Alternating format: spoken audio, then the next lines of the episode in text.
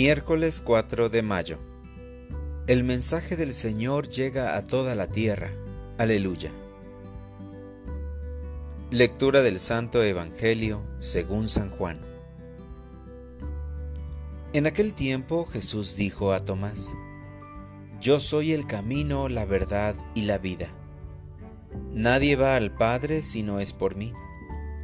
Si ustedes me conocen a mí, conocen también a mi Padre. Ya desde ahora lo conocen y lo han visto. Le dijo Felipe, Señor, muéstranos al Padre y eso nos basta. Jesús le replicó, Felipe, tanto tiempo hace que estoy con ustedes y todavía no me conoces. Quien me ve a mí ve al Padre. Entonces, ¿por qué me dices, muéstranos al Padre? ¿O no crees que yo estoy en el Padre y que el Padre está en mí? Las palabras que yo les digo no las digo por mi propia cuenta. Es el Padre que permanece en mí quien hace las obras. Créanme, yo estoy en el Padre y el Padre está en mí. Si no me dan fe a mí, créanlo por las obras. Yo les aseguro, el que crea en mí, hará las obras que hago yo y las hará aún mayores, porque yo me voy al Padre, y cualquier cosa que pidan en mi nombre, yo la haré, para que el Padre sea glorificado en el Hijo. Yo haré cualquier cosa que me pidan en mi nombre. Palabra del Señor. Oración de la mañana.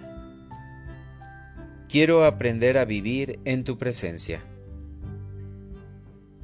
Señor Jesús, te alabo porque estás vivo, porque eres el camino y yo quiero que mis pasos caminen tus sendas.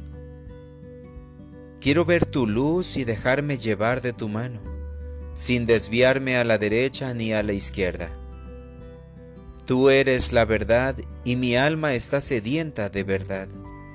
En un mundo de tantas mentiras y desencantos, de tanto buscar y no encontrar en quien confiar. Necesito encontrarme con tu mirada y llenarme de tu verdad, porque en ti no hay apariencias, ni conveniencias, ni intereses personales.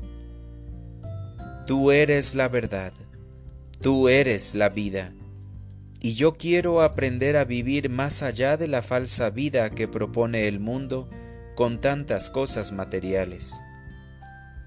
Quiero aprender a vivir en tu presencia y en tu amor. Danos a tus hijos la gracia de descubrirte en medio de tantos nubarrones que nos quieren desviar de tu presencia.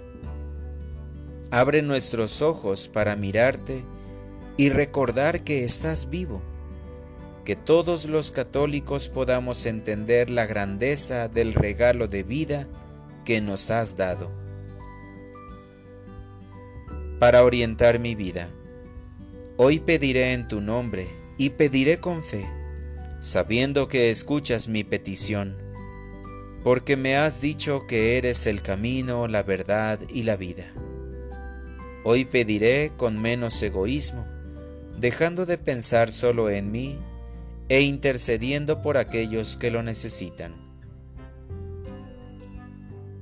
Gracias Señor porque eres mi roca, mi fortaleza y mi libertador, porque eres el escudo que me da la victoria, y cuando te invoco, me veo libre de mis enemigos.